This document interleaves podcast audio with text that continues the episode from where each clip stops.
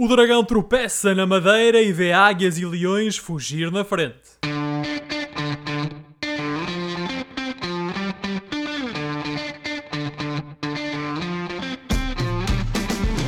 Bem-vindos a mais uma emissão dos Meninos de Ouro. Eu sou o Filipe Vieira e comigo estão José Lopes e o João Pedro Oliveira. E estamos novamente reunidos para uma conversa transatlântica sobre futebol. Eu estou nos Estados Unidos, o Oliveira está no Reino Unido e o Josué está em Portugal. Meus amigos, bom dia, boa noite, dependendo do fuso horário. Uh, Josué, como é que estão as coisas em Barcelos? Foste, foste à bola este fim de semana? Não, Filipe, porque o, o estádio, como todos sabemos, tinha uma sua lotação reduzida a um terço e se for, se costuma dizer aqui no Minho, 30 cães a um osso quanto à procura de bilhetes portanto, infelizmente, não tive essa oportunidade de, de ver a partida ao vivo Pode ser que numa próxima visita do Benfica aqui a Barcelos eu consiga ver o glorioso jogar. Tu da varanda não vês o estádio? Não, infelizmente não. Só quando construir a marquise. e tu, João Pedro, em Londres, foste ver o derby, o Chelsea-Arsenal? Ou Arsenal-Chelsea? Não, olá, eh, boa noite amigos. Não fui ver o, o derby, mas estive muito atento a vê-lo na televisão e estou muito feliz pelo regresso da Liga Inglesa, como é óbvio. E do Lukaku ao Chelsea, não é? Estou feliz pelo regresso do Lukaku à Liga Inglesa, não necessariamente ah... ao Chelsea, mas de facto, grande exibição, portentoso.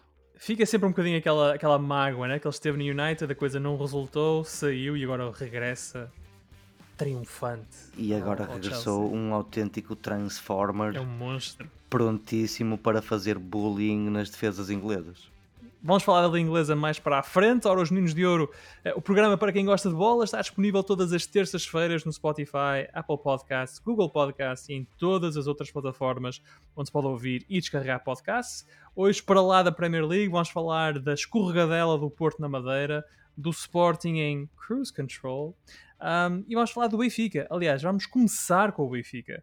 Ah, porque o Benfica disputa na noite de terça-feira o jogo mais importante da época. A segunda mão do playoff de acesso à Liga dos Campeões com o PSV. Os encarnados chegam a Eindhoven com uma vantagem de 2-1 na eliminatória e por isso um empate ou uma vitória na Holanda garantem a qualificação ao Benfica. A entrada na Champions é determinante para o projeto Benfica para esta época, quer a nível financeiro, quer a nível desportivo. Ora, tendo em conta o que vimos na primeira mão e após a vitória do Benfica este fim de semana em Barcelos com o Gil Vicente, uh, Josué, estás confiante que o Benfica vai conseguir ultrapassar o PSV uh, ah, e chegar à Champions? E devemos dizer que estamos a gravar isto antes do jogo que uh, tem lugar precisamente na terça-feira à noite. Bem, Filipe, estou cautelosamente op optimista e, e confiante porque se tivermos como amostra aquilo que foi o jogo da primeira mão na luz, efetivamente vimos um Benfica bastante uh, oportunista e, e, eficaz, que soube durante a primeira parte uh, do, do, jogo uh, aproveitar efetivamente todas as abébias que o PSV lhe ia dando e, e que foram bastantes. E uhum. um, acho que também serviu como uma, uma oportunidade para o Mr. Jorge Jesus perceber quais é eram efetivamente as debilidades deste PSV. Eh, mas depois também vimos outra, outra face, que foi as debilidades do Benfica e a capacidade que o PSV tem para as aproveitar, nomeadamente com os jogadores talentosos que tem, com o futebol ofensivo que pratica. E portanto, eu acho que o Benfica demonstrou que tem capacidade efetivamente para uh, ganhar a eliminatória. Continuo a achar que também tem capacidade para fazer um bom resultado na Holanda, sobretudo uhum. se tentar aproveitar o facto que é mais do que previsível que o PSV vai começar o jogo imediatamente à procura da, de, de, de, atrás do prejuízo, não é? Para tentar se colocar na dianteira da, da eliminatória. Uh, mas vai ser um jogo difícil, como é óbvio. Mas, como te disse no início, acho que o Benfica tem todas as condições para passar e então aí sim uh, garantir o acesso à Liga dos Campeões, à fase de grupos e a tudo aquilo que, que se implica, nomeadamente uh, o caminhão tiro de dinheiro que vem uh, da UEFA para os cofres a bazuca. É, é a bazuca da UEFA que vem para, para o Estádio da Luz, exatamente. Uh, eu acho que uma coisa ficou, pelo menos para mim, ficou à, à vista uh, no jogo da primeira mão, que o Benfica tem melhor plantel do que o PSV. Agora, se, vai dizer, se tem melhor equipa e se consegue uh, produzir melhor jogo, veremos. De facto, o PSV jogou mais e melhor do que o Benfica na, na, primeira mão. O Benfica teve alguma sorte com o resultado. João Pedro, tu tinhas previsto uma derrota do Benfica por 2-1 na primeira mão. Acabou por ser ao contrário, o Benfica acabou por vencer por 2-1, mas tinhas razão, o PSV apareceu com força, apareceu como uma boa equipa, uma equipa de jogo futebol positivo. Portanto, pensas que vai ser agora em, em, eh, em Eindhoven que o PSV te vai vingar e vai de facto vencer e, e eliminar o Benfica? Porque a única forma do PSV passar é eliminando o Benfica. O empate não serve, os gols fora já não contam, portanto o PSV tem de ganhar o jogo. Bom, aquela derrota por 2-1 eh, foi um bocadinho mais em jeito de provocação do que outra coisa, embora eu achasse pela qualidade que o PSV mostrou, pelo menos nos- nestes primeiros jogos da, da época, que ia ser muito complicado para o Benfica. Acho sinceramente que esta eliminatória não está de todo resolvida. O, o PSV fez um excelente jogo na, na luz. Eu acho até que o, o jogo podia ter ficado empatado, ou, ou, ou ao contrário, dado o volume atacante que, que, o PSV teve e a própria eficácia que o Benfica teve, que esteve muito bem na primeira parte, eh, especialmente. Eh, seja como, mas com, e, e com isso quer dizer que vai ser uma eliminatória, uma eliminatória muito complicada. O PSV tem bons jogadores, tem o Gotza, que com 29 anos, não esqueçamos que é um campeão do mundo com muito, muita rodagem europeia. E, e foi é, ele que marcou é... o gol, não foi? Não foi ele que marcou o gol na final desse, desse Mundial, que a Alemanha ganhou Foi ele que marcou o gol, foi, ele que marcou o gol, mas isso perdeu um pormenor engraçado.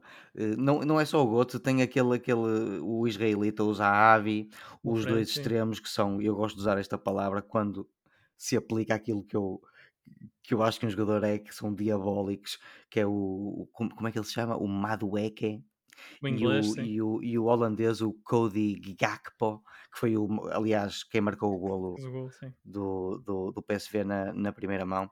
Portanto, vai ser um jogo muito complicado para o Benfica contra este PSV. Eu não me arrisco agora a fazer prognósticos, sinceramente. Ah, mas essa era a minha pergunta agora, quer dizer... O que oh, é João, que... oh, João Pedro, por amor de Deus, quer dizer, um adivinho Olha, com os teus já talentos. agora, vocês sabem, vocês uh, uh, provavelmente uh, já sabem, mas eu vou dizê-lo na mesma porque só me recordei disso recentemente. Os golos fora já não contam. Não, eu disse isso na introdução. Mas, Filipe, uh, eu nem sempre te estou Tens a de ouvir ouvir como com mais calcular. atenção. Não, opá, não, meu, tens que ter uma voz mais. Estou a brincar. Não, mas Uh, é verdade, os gols fora não contam. os gols fora isso- agora não contam, ou seja, se, se o PSV marcar têm, e acabar o jogo com um zero para o PSV, têm que ir a penaltis. E Ou isto é um dado, eh, perdão, a prolongamento e Sim. depois possivelmente ou não Possivelmente a penaltis. Portanto, é um pormenor engraçado. Eu acho que isto vai ser uma, uma- uma eliminatória muito puxadinha e como português eh, vou-me abster, amigos. Ah, Vou-me abster de fazer prognósticos. Nós sabemos o que Josué, é não olhe para mim com essa cara. Vou-me isso abster de dizer. Eu acho que o Benfica vai ser eliminado, amigos. Pronto, eu disse-o. José, e tu o que é que tu achas? O que é que tu achas? Eu acho que o Benfica vai passar, mas não seja só para eh, estragar a vida ao Oliveira, que é um traidor, que é um traidor à pátria. É, eu estou mais contigo. Acho que vai ser uma passagem difícil. Acho que o Benfica vai sofrer em Eindhoven, mas acho que passa. Acho que passa e temos três equipas na Champions. Veremos. Mas ah, uma coisa que é ah, interessante este ano do Benfica é que o Benfica de Jorge Jesus, pela primeira vez, arranca a época com seis vitórias consecutivas. Em Barcelos, o Benfica venceu o sexto jogo oficial da época, o que é um claro contraste com aquilo que foi o arranque da época passada. Um, José, tu sentes-te mais confiante nesta equipa? Achas que o Jorge Jesus, de facto, tinha razão quando dizia que o que ele não teve o ano passado foi tempo para trabalhar os jogadores? Ó Filipe, nós já, já ainda na época passada chegámos a abordar essa questão e, e eu isso concedo sem dúvida ao Jorge Jesus. Eh, ele não teve tempo suficiente, eh, sobretudo pela maneira como o plantel foi construído e pelo tempo que ele teve para preparar esta, a pré-época e aquele primeiro aquele jogo com o PAOK, isso concordo plenamente. Um, esta época nota-se efetivamente que o Jorge Jesus já tem ali uma equipa que lhe dá, que foi aquela que começou até o jogo contra o PSV eh, na luz, uma equipa Uhum. que lhe dá garantias de alguma qualidade, que de facto se tem visto a- com, com boas performances e, e a dar sinais de que de facto pode melhorar e que pode tornar-se numa daquelas equipas a Jorge Jesus, mas para, com exceção dessa, desses 11, 11, 12 jogadores, eh, e isto também foi notório contra o Gil Vicente, tendo em conta a rotatividade que foi feita. Uh, ainda existe ali muito trabalho para ser feito por parte do Mr. Jorge Jesus para que ele possa garantir que essa rotatividade que necessariamente vai ter que ser feita ao longo da época, uhum. independentemente do que acontecer ao Benfica uh, contra o PSV, um, ele vai ter, que, vai ter que trabalhar e muito essa parte. E o jogo do Barcelos foi um exemplo disso. E portanto, acho que o Benfica de facto já tem e já demonstra essa, essa maior qualidade, fruto eu acredito uhum. que também desse tempo que, que o Mr. Jorge Jesus teve, esse tempo extra, por assim dizer, para construir a equipa, mas acho que ainda há muito, muito para fazer. Tens uma opinião e porque, Benfica? Desculpa, e porque este ano também o Benfica era um bocado como votar no Tiririca. Eh, pior não fica, não é? Sim, João Pedro, tu, tu tens razão no, quando. Isto é uma piadola, mas é no sentido. De trazer no a sentido... piada do Tiririca. Não, não, é, mais no, é, mais no, sentido de dizer que a equipa, uh, uh, como uh, vindo agora a maior parte deles do ano anterior com um bocado mais de conhecimento, iria necessariamente melhorar. Agora, perdoem-me por usar o Tiririca. mas, mas João, estás a, falar, estás a falar que era inevitável o Benfica melhorar. Achas que agora está na moda, toda a gente joga com três centrais, mas não, vocês não acharam um bocadinho estranho em Barcelos, no jogo Benfica tinha de ganhar? O Jorge nos tem mantido os três centrais o jogo todo, uh, o que é tração atrás, porque depois com o André Almeida à direita, uh, o Gil Dias à esquerda e o, e o Maite eram praticamente cinco jogadores para defender, uh, um resultado que não era de acordo com aquilo que o Benfica precisava. Eu achei, eu achava, eu achava que uma das é coisas que ele podia fazer era tirar um central e ter mais um oh, jogador Filipe, foi, foi aquela questão, nós, nós já abordamos isto no, quando fizemos o rescaldo da, da época passada, antes, de, na, antes desta nova temporada, e foi uma das coisas que nós apontamos e que me parece que é um defeito nessa abordagem que o Jorge Jesus faz na utilização dos três centrais, uh, sobretudo no campeonato português e contra adversários à partida de que, com uma valia, com jogadores Sim, com uma valia inferior, não é? Sim, mas uh, o Gil Vicente... eles fazem isto com, com laterais ofensivos, não é? Não estão propriamente é, mas, a, fazê-lo com dois Nunes Valentes. Repara numa coisa, o Gilberto, o Gilberto e o André Almeida não são propriamente laterais ofensivos. Repara numa coisa, João Pedro. O Gil Vicente, com o, todo o. O Gilberto? E o André Almeida? Bom, o Gilberto discorda um bocadinho, mas desculpa, deixa o José acabar. Não, João Pedro, o que eu estava a dizer hum, é que o Benfica, quando joga com todo o mérito que o Gil Vicente tem e, e, já tinha duas vitórias nas primeiras duas jornadas e que demonstrou também contra o Benfica que tem uma, uma boa equipa com boa qualidade, o Benfica, com os jogadores que tem, com o plantel que tem, com a, riqueza de soluções que tem, não pode ir jogar, a meu ver, com três centrais e praticamente cinco jogadores defensivos, como o Filipe referiu, contra o Gil Vicente, ainda que seja na casa do Gil Vicente e que haja muito hum. respeito pela capacidade do Gil. O Benfica tem que entrar em campo com a artilharia toda, como depois acabou por suceder, e sobretudo com uma abordagem tática, a meu ver, mais ofensiva. Não há justificação nenhuma para que num jogo que o Benfica faça contra um, um, uma equipa que normalmente será uma equipa de meio da tabela, metade inferior da tabela, tu jogares com três centrais e depois mais jogadores, dois jogadores defensivos no meio campo. Não, a meu ver, acho que o Benfica, esse não é o ADN do Benfica, porque é um clube grande, tem que entrar sempre em qualquer campo para, para, para ganhar. Sim, eu, percebo uh, essa ideia, só, só acho que isto também está muito relacionado com o, o, o esquema tático, que é um esquema de si não só seguro defensivamente, como até bastante ousado ofensivamente quando usa, usa as laterais rápidos. E portanto o que eu coloco eu, eu, compreendo a tua ideia só não diria não há desculpa nenhuma para entrar assim porque é um esquema tático como os outros e é um esquema tático que também pode dar frutos e que dá frutos em muitas outras equipas é só isso dá no Sporting, mas o, o Sporting, o Sporting dá-se melhor com esse esquema que o Benfica, acho que ataca exemplo, melhor. O Sporting, ninguém fala do Sporting jogar com três centrais. É? São equipas diferentes, João Pedro. É o que o Filipe estava a dizer, são equipas diferentes. Sim, no Benfica parece-me que não faz grande sentido isso, mas pronto. pronto. Isso também é um argumento válido. São as opções do Mr. Jesus. Vamos ver quem, já, quem, já, quem já não faz parte das opções de Jesus é Waldschmidt.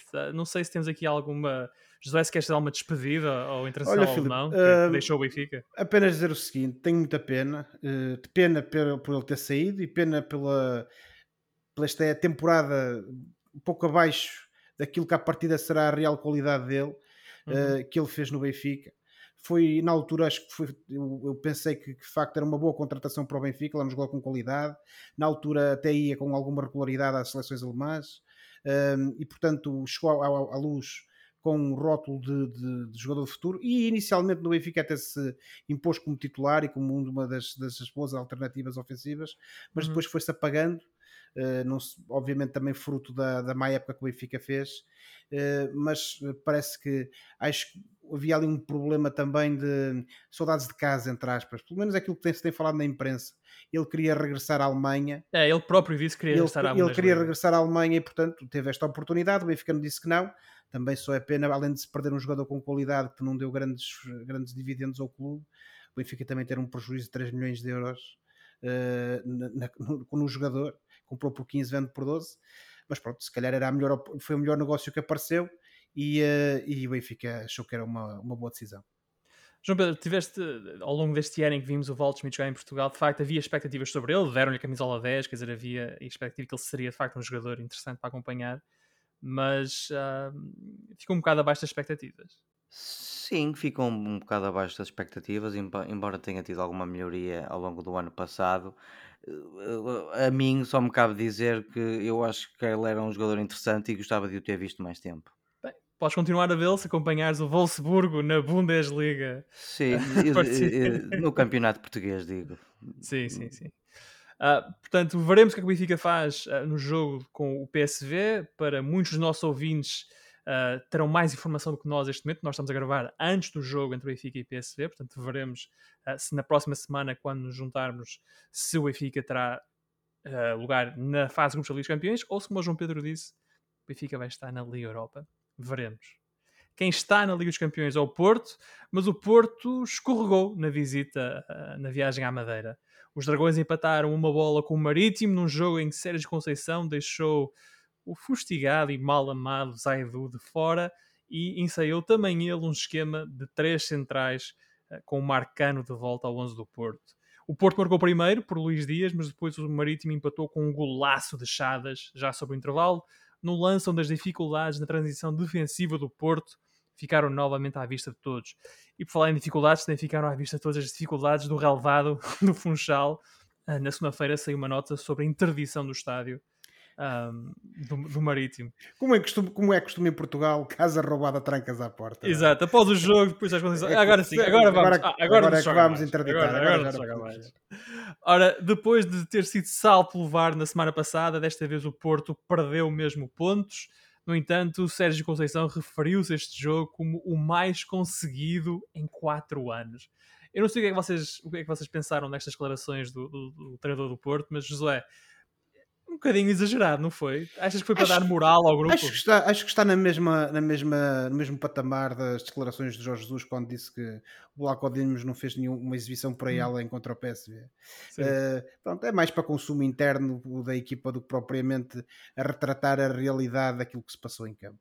E aquilo que se passou em campo, efetivamente, foi um jogo marcado claramente pela má qualidade do relevado, isso não há dúvida. Aquilo uh, estava numa situação que não beneficiou, ao contrário do que se tem dito, a meu ver, não beneficiou nenhuma das equipas. Mas uh, independentemente de, do Marítimo à partida, obviamente ter uma posição, uma, postura mais defensiva por estar a jogar contra o Futebol Clube do Porto, mas o certo é que acho que a má qualidade de, do, do, futebol que vimos nos Barreiros uh, não, vai para além desse problema da relva. não só o Marítimo mostrou sempre uma dificuldade tremenda em conseguir construir uma jogada com princípio, meio e fim, só precisamente quando o Porto marca e depois lá está, volta a adormecer um pouco como, como aconteceu, como já tinha acontecido contra o Famalicão, é que vemos o Marítimo a querer esboçar qualquer coisa e, uh, e consegue marcar aquele golo. Um, uhum. E depois o Futebol Clube do Porto, lá está, uh, teve tão novamente correr atrás do prejuízo, mas já foi tarde, a meu ver. Uh, ainda há, uh, há, uma série de oportunidades, o Marítimo também foi criando algumas, mas vimos o Futebol Clube do Porto incapaz de, de, de criar efetivamente oportunidades claras de golo uh, e, portanto, o empate, a meu ver, justifica-se tendo em conta aquilo que foi a performance das equipas. do ponto de vista individual do Futebol Clube do Porto, e mesmo para terminar, continua a saga do Sérgio Conceição com a questão dos laterais desta vez eh, nem Zaidu, nem, nem outro, nem Manafaz, nem, nem Nanu, nem nada, nem nada. Chegou o Marcano, que nem é lateral de, de, de, de origem, mas ele e que já não jogava há muito tempo. mas o Sérgio Conceição achou Sim, que era o Marcano- Mas faz a posição, ele faz a posição de Sim, vez João em quando, quando é preciso. Eu- sim, sim, exatamente. Mas eh, convenhamos que quando há jogadores de raiz no plantel e tu vais buscar um tipo que está parado há meses e que por acaso faz a posição quando, deve- quando faz falta, quer dizer, ali qualquer coisa das duas, uma. Ou o Sérgio Conceição de facto não está satisfeito com os laterais que tem e achou que a melhor solução era aquela solução de recurso. Eh, ou então, quer dizer, Não, algo que o Sérgio vai Conceição mal. não está contente com os, com os laterais é que tem, acho que isso é óbvio. Acho que ele não está Sim, contente. sim, mas, é- mas lá está, Filipe, era o que eu ia dizer das duas, uma. Ou, ou ele, ou ele acreditou, Ele ou ele mostrou isso. Exatamente. Ou ele acreditou piamente que de facto aquela era a melhor solução, ou então meteu o Marcano a jogar, pá, se calhar para dizer assim, epá, vou ter que meter o Marcano porque os outros não servem, não é? Mas pronto, se calhar foi, isso também foi outra, outra mensagem que ele quis passar. Dito isto, hum, acho que não obstante essas questões do- das escolhas do Sérgio Conceição, de facto vimos um Porto, já à semelhança daquilo que tinha acontecido contra o Famalicão, que hum, parece demonstrar algumas, algumas até bastante grandes dificuldades eh, neste início da época. Isto depois, lá está, de, como nós até referimos na emissão anterior, eh, ter feito uma pré-época em que aparentava dar sinais de que iríamos ter um Porto de qualidade este ano. Vamos Sim. ver o que é que vai acontecer. Vamos ver. E, e, João Pedro, pegando aquilo que o José estava a dizer, em que parece óbvio que o Sérgio Conceição não está contente com os laterais que tem à sua disposição, o Porto, na semana passada, anunciou a contratação de Vandal, um lateral esquerdo que eh, aparentemente estaria na lista do Benfica para eh, suprimir uma, uma eventual venda do Grimaldo, eventualmente. Um, achas, que é o, achas que é por ali que está o grande problema do Porto, é na lateral esquerda, e portanto agora quando o Vandal estiver entrosado, uh, a equipa vai uh, estabilizar num esquema de 4 atrás, com o João Mário à direita e este Vandal à esquerda? Uh, claramente, mais por, por, desde o início da época, ficou a ideia de que aquele lado esquerdo não estava bem guarnecido e, portanto, a equipa de, técnica do Porto achava, e eu creio que bem, que precisava de reforçar o, esse setor. Vendel, 28 anos, brasileiro, fez uma carreira na Alemanha, chegou. E amigos, vocês perguntam-me, uh, João, o, o, que é que o Sérgio Conceição disse em relação ao Vendel? E eu respondo-vos. O que é que ele disse em relação ao Vendel? O, o, ele elogiou-lhe a experiência, o facto de ele ter feito já uma carreira de uns anitos sénior, quase toda, num, num campeonato competitivo como a Bundesliga. O facto de ser um jogador seguro a defender. Não, ele deu-lhe o maior elogio que um jogador gosta de ouvir quando chega a um clube, que é, é um reforço adequado à realidade financeira do nosso clube. E eu não podia deixar passar isto em claro porque eu achei um piadão uh, a isto. O Vendel não terá achado grande piada, ele que chegou cheio daquela ilusão de uh, se ingrar no Porto, não é? Sim, sim, não sim. terá achado grande piada, mas eu achei um piadão. o Sérgio Conceição está, sei lá, podemos especular claramente a mandar recados constantemente para, para a estrutura interna do clube. Mas ele manda recados Mas para isto quem? para mim é isto, isto para mim é circo, isto para mim não é futebol, isto para mim é circo e portanto eu acho é piada esta componente. Na também questão acho. do Eu- eu- lateral mas espera aí, esquerdo- espera aí. Eu, eu concordo contigo. Acho que ele está a mandar, de facto, recados, mas eu não entendo para quem. Ele teve a oportunidade para sair, não quis sair, ficou no Porto. Renovou Bem, o ó, contrato com o Filipe, Porto. nós, nós isso Pois, não sabemos. aqui é que acaba o meu interesse neste assunto. Nós E, isso portanto, sabemos. dizer, É, é- Isso já é especulação. é- é para Isto- a isto são estrutura jogadores- isto diretiva, são podemos usar jogadores- aqui palavras caras, não é? Estrutura Isso, sim. diretiva para a É, direção isto e são tal. jogadores escolhidos também por ele, imagino eu. Mas continua lá então em relação ao Vendel e uh, na sua- como é que ele vai Eh, encaixar o- neste Porto? O Vendel claramente é o jogador que vem para este Porto para- com, com intenções, pelo menos da equipa técnica, de que seja titular. Pode não ser, e claramente não é, o, o reforço que o Sérgio Conceição queria, mas o próprio admitiu que é o reforço que está disponível e, portanto, eh, eu creio que a ideia da, da equipa técnica será apostar o mais depressa possível no Vendel eh, como titular, até eh, um bocado na cena daquilo que vocês estavam a falar antes, em que agora até, até o Marcano já fazia, já deu uma perninha Uhum. na, na- naquele lado, e portanto eu acho que o Vendel se vai ficar titular ou não vai depender dele, mas eu acho que o Vendel é uma, uma aposta claramente para, para o 11, para entrar imediatamente no 11, mal haja oportunidade. Veremos então no que é que, no que, é que dá E, o reforço. olha, e para o caso de acabares este assunto, uma palavra para o golaço do menino Chadas, Menino de de Braga, 23 não é? anos, nasceu em dezembro, vai fazer 24, um menino de Braga que marcou um golaço numa belíssima jogada de contra-ataque muito rápida, do, do, com dois ou três toques, uma recuperação e passe do, do centrocampista do Marítimo para, para a ala, que depois desembocou num belo cruzamento e golo, e que desembocou num grande golo do Chadas. Só, portanto, uma, uma palavra para este golo do Chadas do Marítimo, que na minha opinião atacou pouco, mas atacou bem quando atacou. É um grande golo num péssimo relevado. O Marítimo agora tem de resolver a sua situação. Ah, Não vai poder jogar os próximos jogos em casa. Ah, pelo menos não vai poder jogá-los no- nos Barreiros. Ah, talvez vá jogar ah, ao Estádio do Nacional. Vai. Hum, parece que isso aconteça. Hum. Aconteça. Ou, vai, ou vamos ver o Marítimo a jogar no continente. Não sei. Mas em casa, nos Barreiros, não vai poder jogar. Ahm, quem continua a jogar, e mais do que jogar, é passear, é o campeão nacional, o Sporting. Uh, depois, numa vitória segura sobre o Braga, o Sporting recebeu e venceu o Abeçado por 2-0 num jogo sem grande história. O Sporting foi muito melhor do que a equipa de Petit e a vitória pareceu incontestável. Aliás, até peca por escassa. Um, tal o domínio do Sporting. Uh, a equipa leonina está muito bem organizada, muito bem mecanizada. Os jogadores sabem o que têm de fazer em campo e ninguém inventa.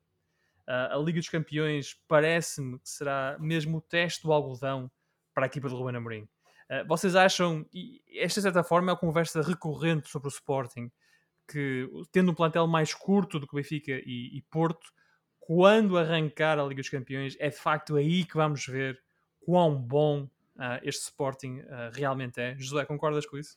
Ó Filipe, eh, sim, aliás, já, já temos vindo, como tu disses e bem, temos vindo a falar disso. Eh, eh, o Sporting, relativamente ao Belenenses, este jogo contra o Belenenses, o que, é, que é que mais é que há a dizer? É o Sporting que já nos tem habituado a bom futebol, a regularidade, praticamente atropelou o Belenenses. Já nem te apetece falar de Sporting. Não, ó João Pedro, é que já não há nada mais para dizer, quer dizer, É estamos, não tão corremos o risco tão certinha. corremos o é risco tão- de estar aqui sempre a repetir. E o, o Sporting ganha 2-0 e lá está, como disse o Filipe, o resultado peca por escasso, porque aquilo foi um atropelo completo. O Belenenses não teve, nem sequer piou, como se costuma dizer, durante os 90 minutos. Agora, eh, de facto, pá, e, para, para hum, abordar essa questão do, do Sporting, eu sei, nós também já falamos na semana passada que os críticos e os céticos do, do Sporting e do Amorim dizem que de, amanhã é que vai ser o verdadeiro teste e depois é que vamos ver contra aquele, contra aquele outro. Mas aí sim, eu penso que tens razão, Filipe, quando falas que a Champions, não só porque os jogadores do Sporting, a maior parte deles não têm experiência a esse nível. um, e jogar a Liga dos Campeões é sempre uma coisa completamente diferente de jogar o Campeonato Português ou até mesmo dar uma perninha na Liga Europa. Um, e depois há essa parte que é, e sim, provavelmente não vai suceder logo no início, porque o Amorim ainda vai ter alguma margem uh, para, para, fazer, para apostar nos mesmos jogadores, com uma ou outra alteração, mas mais adiante ele vai ter a necessidade de fazer essa rotatividade e então aí pode-se efetivamente Uhum. eh, constatar essa falta de banco, por assim dizer, do Sporting, eh, que lhe permita manter a regularidade e a qualidade que apresenta e que tem vindo a apresentar Uhum. jogo após jogo. E esse sim, a meu ver, é que vai ser o teste do algodão. É, porque eu fico com a impressão de que se o Sporting se, se, se abolissem as competições europeias, este Sporting chega e sobra para voltar a ser campeão nacional. A equipa tão Sim, certa, tão regular, tão bem organizada, ah, defende muito bem, ataca pela certa. O Paulinho encaixa muito bem, não como um matador, mas como um avançado que vem atrás, abre espaços, cria oportunidade para os laterais e para os médios aparecerem. Ah, o Paulinho entrou muito bem na equipa. Ahm, João Pedro, também estás de acordo que ah, o verdadeiro teste da capacidade para este Sporting vai ser ah, quando arrancar a Liga dos Campeões? Olha, eh, parafraseando o treinador adjunto dos Mikes de Fraião, eu não tenho mais nada a acrescentar àquilo que foi dito pelo meu colega. De facto, é essa a prova de fogo do Sporting Clube de Portugal este ano e aquilo que eu mencionei e, que nós- e sobre o qual nós falámos na, na época passada, que é o interessante agora em relação, em relação ao Sporting Clube de Portugal vai ser ver o que é que eles fazem na, na nova época com competições internacionais. Isso é que vai ser interessante. O Sporting basicamente manteve a mesma, a mesma estrutura do, da, do ano passado, tanto em termos uh, táticos como em termos de, de, plantel, mais ou menos, com, com lá está mais uma entrada, pelo menos que me esteja a lembrar, em cheio para o 11, que foi a do Ricardo Gaio, cortesia do Sporting Clube de Braga. Uhum. E, e portanto, para já. Uh, parece-me até ser a equipa mais, mais sobre a qual temos menos dúvidas e, e de todas elas que iniciaram o campeonato a esta época. O, o, Sporting iniciou esta época como se tivesse acabado de acabar a última. Sim, sim, sim. Na mesma toada. O futebol não é espetacular, mas é um futebol de troca, muita troca de bola, de controlo, de ataque pela certa. Eh, eles eh, é um plantel espaço, é? muito bem, muito bem motivado pelo, pelo treinador, claramente muito bem motivado pelo treinador. As peças que foram sendo acrescentadas foram todas com critério e, e, renderam todas, e portanto, de facto, a partir daqui o interessante vai ser mesmo ver quanto de, de tudo isto, deste diamante, por assim dizer, é que se manterá intacto quando começarem as competições europeias. E vai ser interessante ver o Sporting a jogar na Liga dos Campeões contra clubes de, de, de outro gabarito. E estavas a falar dos Gaio, os Gaio e o Vinagre, o Rubem Vinagre, têm sido titulares esta época, relegando Grande para o banco, Vinagre. Joga muito bem, relegando para o banco duas das grandes figuras do Sporting da época passada, o Porro à direita e o Nuno Mendes à esquerda. Um, e isso de facto leva-me a, a, pensar o seguinte: eu acho que o Sporting tem os melhores laterais do futebol português. E neste esquema em que o Sporting joga, este 3-4-3, como nós estamos a falar, a falar a bocado em relação ao Benfica, os laterais são talvez a, a posição mais importante porque têm de dar amplitude ao jogo. Um, quando nós falamos que o plantel do Sporting é limitado, não nos estaremos a esquecer que onde conta para a forma como joga o Sporting, o Sporting está muito bem apetrechado. Agora está melhor, porque, por exemplo, uh, falas do lado esquerdo, uh, saiu o Antunes para o Passo de Ferreira Sim. e chegou o Rubem Vinagre. O Rubem Vinagre, que tem 20 e poucos anos, uh, que é um jogador que eu por acaso aprecio bastante e portanto, isto até pode ser, eu até tenho medo de dizer isto porque eu nem sequer sou sportinguista, mas estou neste programa e tenho responsabilidades. Mas isto pode ser uma forma de, de, de o Sporting preparar isso mesmo, uma época com muitos mais jogos. E, e, ou, ou, melhor, uma época com mais jogos, sendo que esses jogos vão ser de um grau de exigência bastante superior em relação ao ano passado e portanto isso se calhar no final da época estamos aqui a falar do quão bem planificada mais uma vez uhum. foi feita a época do Sporting em relação a entradas e saídas. É, porque José, se olhares para a época passada, a alternativa na esquerda era o Antunes, a alternativa na direita era o João Pereira. Claramente, os Gaio à direita e o Vinagre à esquerda são upgrades. Portanto, será que nós, quando olhamos para o plantel do Sporting, estamos a olhar para o sítio errado? Quer dizer, onde conta para eles para a forma como o Sporting joga, o Sporting está uh, talvez ao melhor nível daquilo que há em Portugal. É verdade, Filipe. Uh, e, e uh, essas, lá está, essas duas aquisições foram duas daquelas aquisições cirúrgicas que falávamos na, na última emissão. E vieram trazer efetivamente muita força um, ao Sporting e, e, opções para o Ruben Amorim. Podemos eventualmente, de facto, estar a olhar para o sítio errado e, e, a não vermos a aquilo que o Amorim vê. Mas relativamente a, tanto ao Porro como ao Nuno Mendes, eu penso que também temos que esperar pelo fecho do mercado. Porque tanto um hum. como o outro são jogadores jovens, são jogadores de muita qualidade, são jogadores que tiveram em evidência na época passada. E portanto, enquanto o mercado não fechar. Mas é, mas é engraçado, desculpa só, desculpa só interromper, mas é engraçado que agora já estamos a dizer que está bem servido, não é? E o ano passado sim, eram miúdos, sim, sim, este ano continuam a ser miúdos e agora já estão bem servidos. E isso claramente. diz muito do Rubén Amorim. Não. É? Claramente, João Pedro, claramente. Agora, eh, enquanto, enquanto não terminar esta janela do mercado, eh, eu penso que, sobretudo relativamente ao Porro e ao Mendes, tudo é possível. E portanto, se o Sporting efetivamente conseguir ficar com esses quatro laterais, de facto tem ali soluções de qualidade que asseguram uh, que o Sporting pode fazer essa rotatividade sem perder uhum. qualidade uhum. de jogo.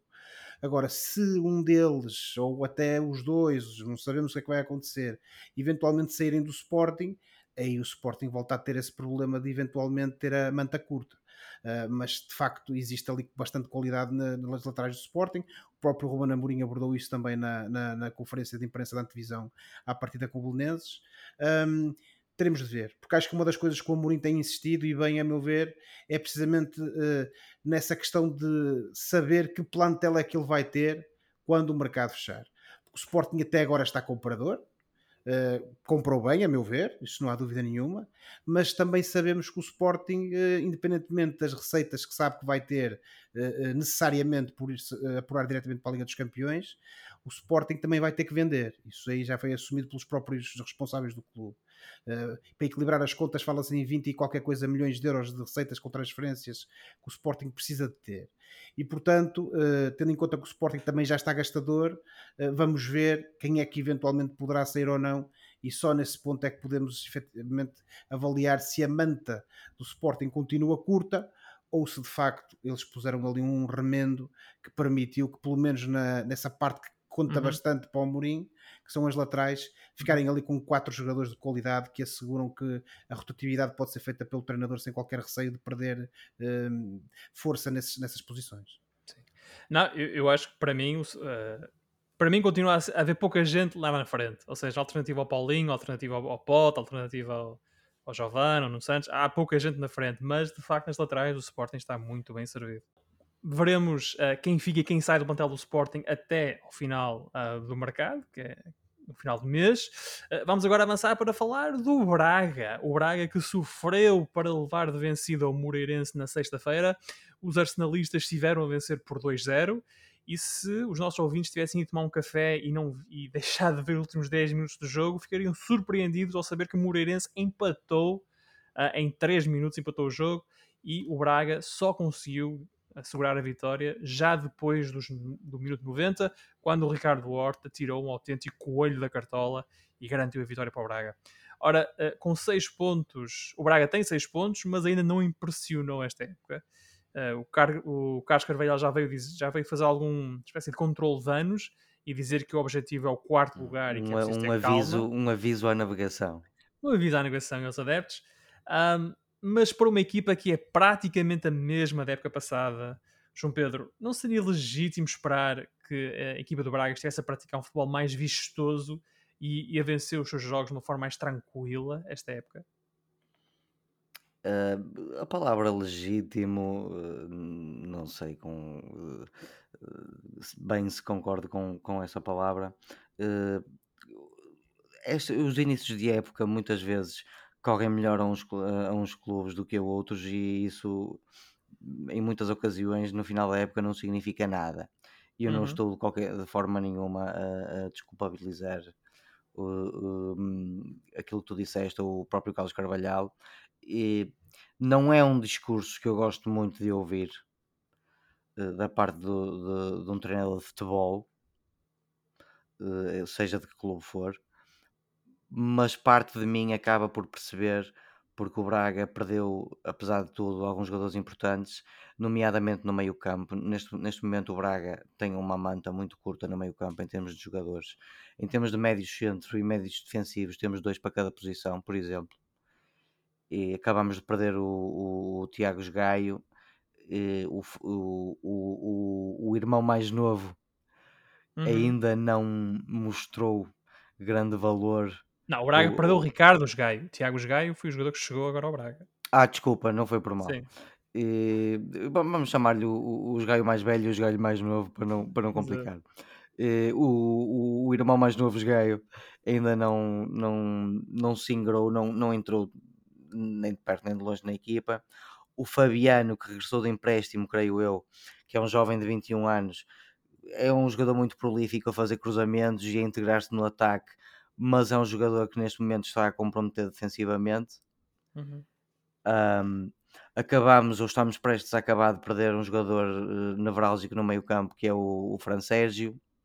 Sim, o Francisco nos próximos até, dias... até o João Novaes, até o João Novaes também já deixou o Braga. O João Novaes acabou de deixar o Braga, creio eu, por empréstimo também para, para a Turquia e portanto parece-me a mim que o Carlos Carvalhal precisa dos próximos dias para eh, suprir estas ausências, pelo menos as do meio campo.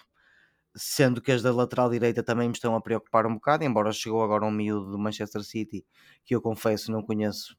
Um brasileiro, uh, Ian Couto, sim. Não, o Ian Couto eu não o conheço muito bem, portanto não posso estar a opinar muito sobre ele. Portanto, neste momento temos três laterais direitos. Espera-se que um, pelo menos, pegue destaca. e hum, quero com isto dizer que percebo de certa forma o discurso do, do, do Carlos Carvalhal, por mais que me, que me custe enquanto adepto, não do Braga, mas adepto de futebol, porque eu acho que devemos ser sempre um bocadinho mais ambiciosos, pelo menos no discurso. E pelo menos no discurso, não, isto soa mal. No discurso e nas nossas intenções, como é óbvio. Uh, e, e, ao mesmo tempo percebo que o Braga tem neste momento uh, uns retalhos e que precisam de ser uh, completados com um bocado mais de, de, tecido. E nesse sentido, acho que a vitória do Braga aconteceu num, num belo jogo da nossa primeira divisão portuguesa.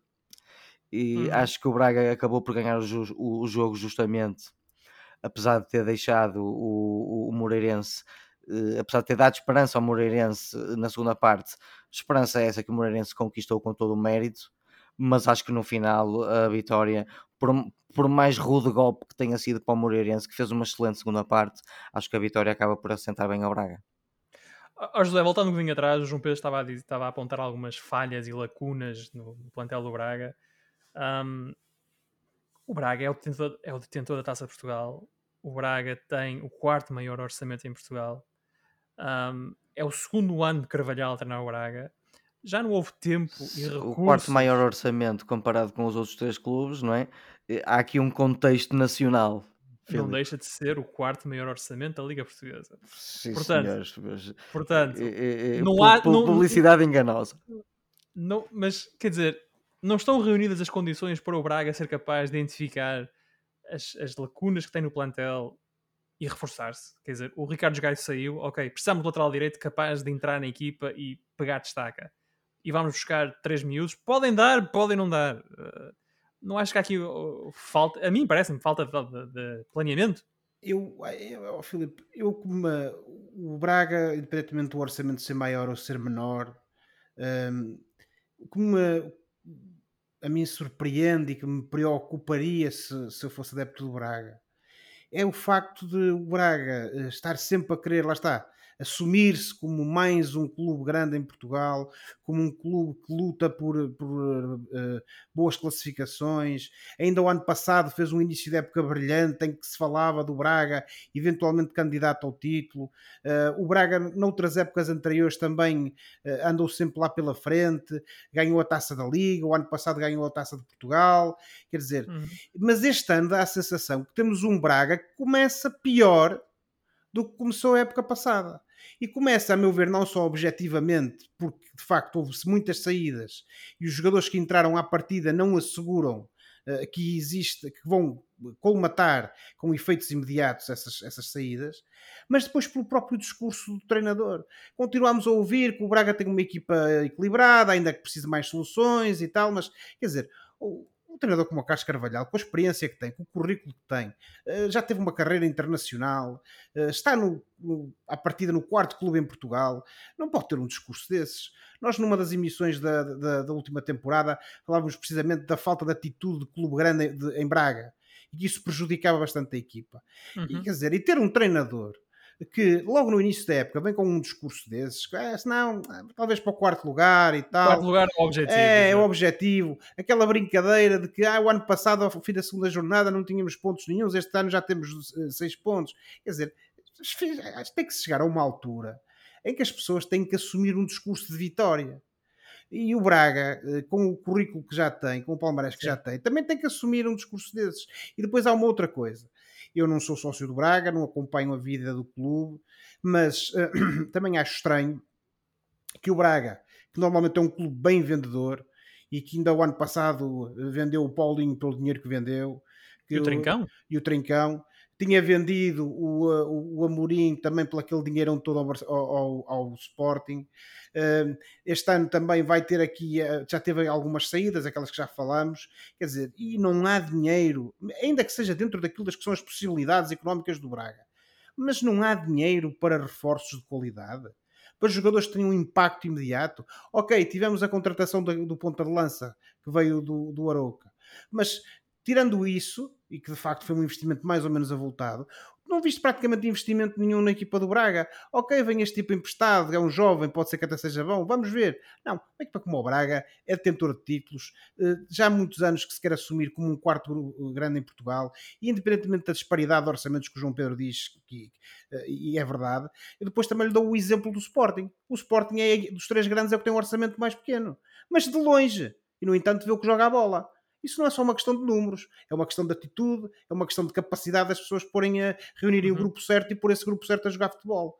E se essa capacidade não existe, então aí o clube, obviamente, que não cresce. E o meu receio é que nós estejamos a assistir a um Braga que vai começar uma época, e, e, e só para terminar, eh, e, eh, e para, para, recalcar esta ideia, vai começar a época numa situação pior do que aquela que tinha quando começou a época passada. Isto sem que haja motivos objetivos para isso acontecer. E isso é que acho que deve preocupar o adepto bracarense. Mas é, eu, é eu, inclino, eu inclino a, a, concordar um bocado mais contigo, José. De facto, o ano passado o Braga perdeu os dois primeiros jogos, mas jogava mais à bola.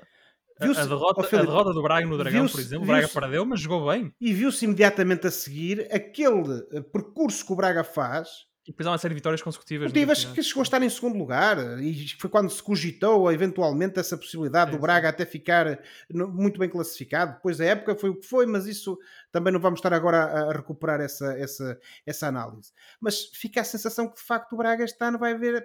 Pode ser que consigamos ficar à frente da, do, do, Vitória ou do Passos Ferreira ou de outro clube qualquer. Vamos ficar para o quarto lugar, é o nosso, nosso ninho e vamos para lá continuar. E é essa atitude derrotista, essa falta de ambição que a mim me custa muito a ver. O João Pedro está com um ar completamente desgastado connosco. Estás triste? quando falassem do Braga. Não, ouvir, a, é, ouvir, ouvir, a verdade custa. São diferentes armas, amigos. São diferentes armas. Vamos olhar então agora para os outros jogos da jornada 3 da Liga Portuguesa. Uh, Aroca 2, Famalicão 1, Moreirense 2, Braga 3, Gil Vicente 0, Benfica 2, Sporting 2, Bolonenses 0, Tondela 0, Portimonense 3, Marítimo 1, Porto 1, Vitória de Guimarães 4, Vizela 0, Vitória com a primeira vitória na época. Passos de Ferreira 1, Estoril 3 e Boa Vista 2, Santa Clara 0. Portanto, Santa Clara e, Passos de Ferreira, depois das vitórias uh, europeias, a perderem os jogos de campeonato, particular destaque para o Passos, que venceu o Tottenham e depois perdeu com o Estoril. Portanto, se o Estoril agora fosse à Premier League, estaria uh, nos primeiros lugares uh, da Premier League ao lado do, do Tottenham. Ou, ou então, se o Tottenham jogasse no campeonato português, estaria a lutar para não descer. Para não descer. Ah, na, na, na, tabela classificativa, o Sporting e o Benfica são primeiros com 9 pontos. Aparecem depois Estoril e Porto com 7 e depois Gil, Portimonense, Braga e Boa Vista com 6 pontos. Cá para baixo temos duas equipas sem pontos, o, o Belenenses Sade e o Famalicão, e depois o Santa Clara e o Moreirense com um ponto uh, apenas. Este, este fim de semana arrancou a Série A e assim os três grandes campeonatos europeus estão de volta ao ativo a Premier League em Inglaterra, a Liga em Espanha e a Série A em Itália. Portanto, vamos tirar aqui uns minutos para falar de alguns dos principais pontos de interesse desses campeonatos. Uh, ora, vamos começar com a Premier League. E João Pedro, tu que estás em Inglaterra, vou passar a bola para ti. Quando tu pensas na Premier League, qual é para ti o, o principal ponto de interesse desta época? Olha, Filipe, eh, eu tenho alguns, ou muitos, se quisermos, pontos de interesse nos quais poderíamos pegar eh, em relação ao futebol inglês.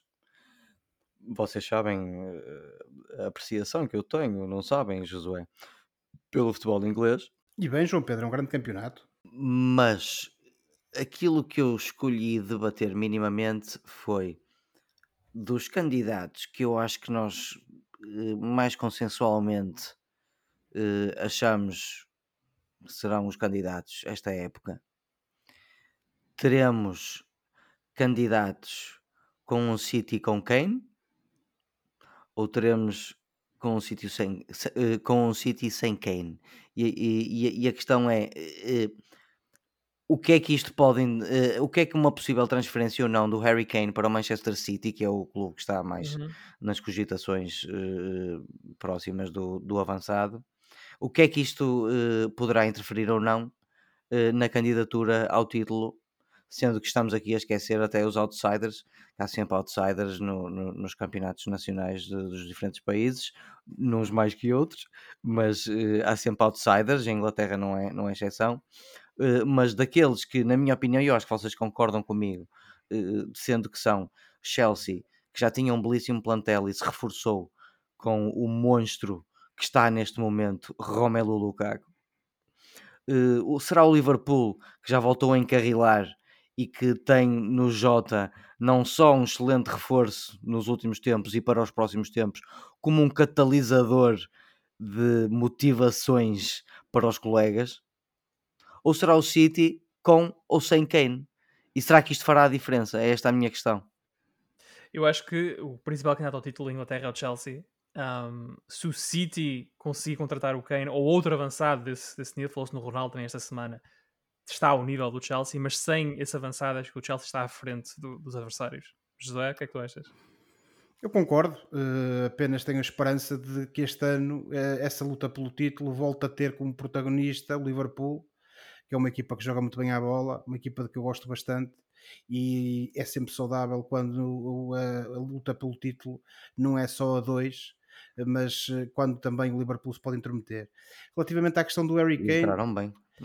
Relativamente à questão do Harry Kane, e, e a única coisa que neste momento me deixa um pouco de pé atrás é que fala-se muito como se a saída dele do Tottenham tivesse, fosse um facto consumado mas eu tenho não é. sérias é. dúvidas sobre isso. Sérias não dúvidas. é, não é. Aqui, aqui está tudo oh, muito há muito, incerto. Há, muita, muito há, muitas, há muitas questões por resolver uh, dentro e fora do campo quanto a essa transferência do, do, do Harry Kane e uh, vamos lá ver se aquela posição de é. força que ele tomou relativamente ao clube se não foi um que agora se está um a amenizar um bocadinho que ele já Sim. tomou um ou dois passos uh, tem de haver tem, e já jogou, jogou exatamente. já jogou tem uh, tweetado tweetado meus amigos é esta era em que vivemos.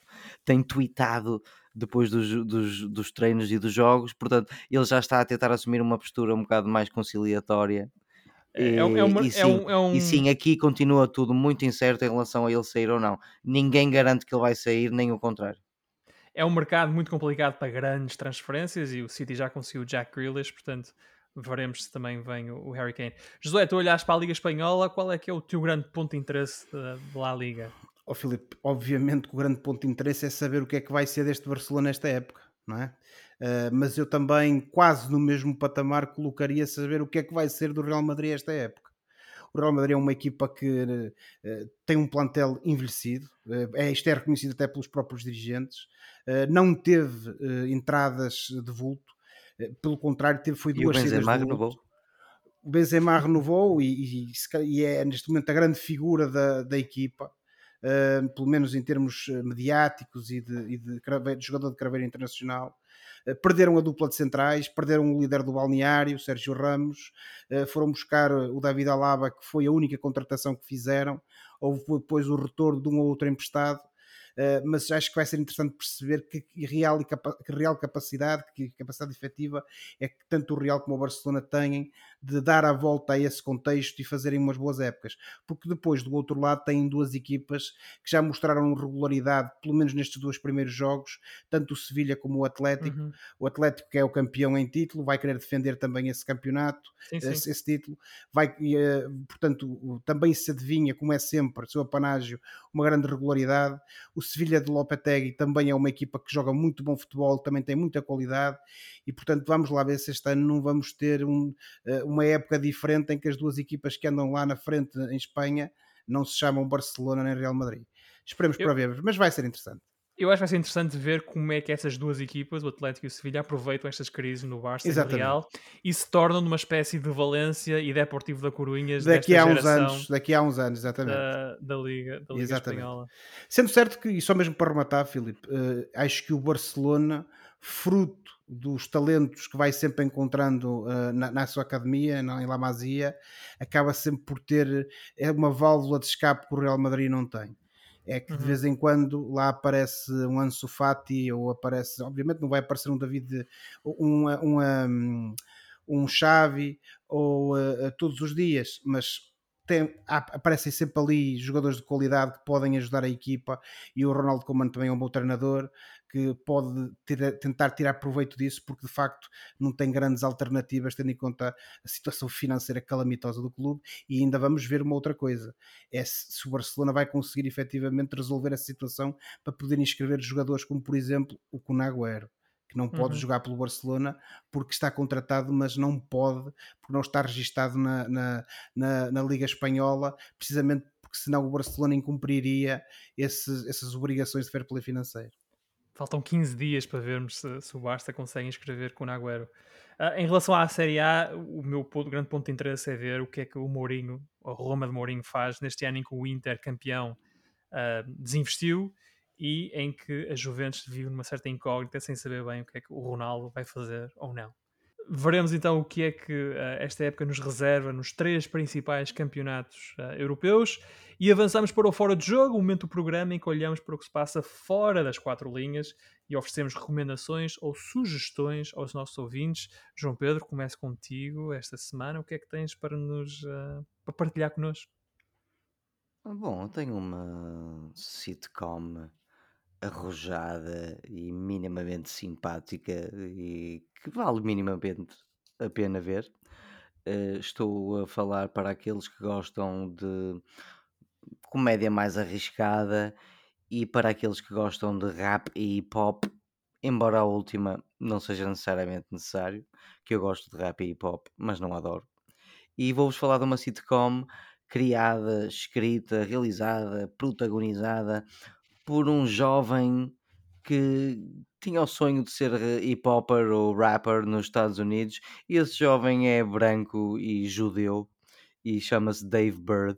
Portanto, a sitcom chama-se Dave e é sobre uh, o percurso de um aspirante, de um jovem aspirante a rapper uh, judeu e com uma costelinha para a comédia uh, num mundo uh, do hip hop americano. Uh, isto vale sobretudo pelas, pela comédia de, de, das situações em que ele se coloca, estando numa posição de homem branco uh, num, num mundo maioritariamente de, de, negros e também por essa mesma costela uh, comédica que ele tem que faz com que, que, o seu próprio rap, porque este homem não é só um criador de uma série, ele é mesmo um, um, um rapper ou um hip hopper. Sim, é uma série autobiográfica. Uh, o, o rap dele é, é bastante engraçado. Uhum. E portanto é esta série que eu recomendo. Está na plataforma da Hulu, que não está disponível em Portugal, Portanto, se vocês querem ver, eu tenho, teria conselhos para vos dar, mas não posso dar-vos. João Pedro com Dave uh, e o Josué, rapidamente, o que é que tu tens? Filipe, uh, aproveitar este, esta melhoria da situação relativamente ao Covid em Portugal e este uh, alargar do desconfinamento para recomendar às pessoas e sugerir que recuperem um bom e velho hábito de ir ao cinema e, neste caso, para ver um filme de seu nome Respect, que é um biopic, é uma, um, filme, um filme biográfico sobre a Aretha Franklin, a Rainha do Sol, eh, que teve um percurso de vida eh, eh, quase tão espetacular como a sua música e que vale a pena ver e que está, já estreou em Portugal, está disponível nos cinemas do país e portanto eu recomendo que as pessoas recuperem esse hábito, voltem ao cinema em segurança, como é óbvio, ver uhum. este belo filme sobre uh, um dos maiores ícones da história da música. Respect, a sugestão do Josué. Estamos muito musicais hoje, a minha sugestão também é musical. Como vocês sabem, e os nossos ouvintes vão ficar a saber agora, sou um fã dos Beatles. Um, e a minha sugestão desta, desta, desta semana é uh, All Things Must Pass, o álbum a solo de George Harrison. Para mim, o melhor álbum a solo de qualquer um dos ex-Beatles, uh, foi reeditado uh, a comemorar os 50 anos uh, da edição do álbum, originalmente em 1970.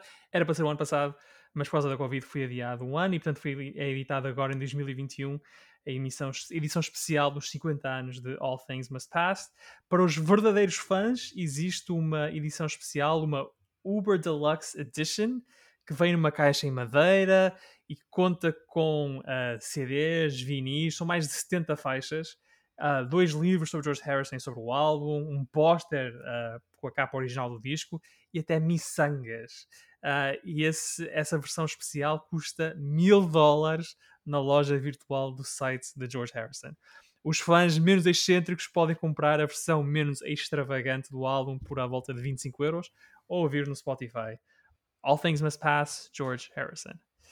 E por hoje ficamos por aqui. Para a próxima semana cá estaremos para mais uma conversa sobre futebol e outras coisas. Não se esqueçam que podem subscrever o canal dos Meninos de Ouro, disponível em todas as plataformas onde se pode ouvir ou descarregar podcasts para serem notificados de cada vez que publicarmos uma nova emissão. Até lá, boa semana e bons jogos. Tchau. Tchau, boa semana. I got my mindset on you. Oh. Boa noite.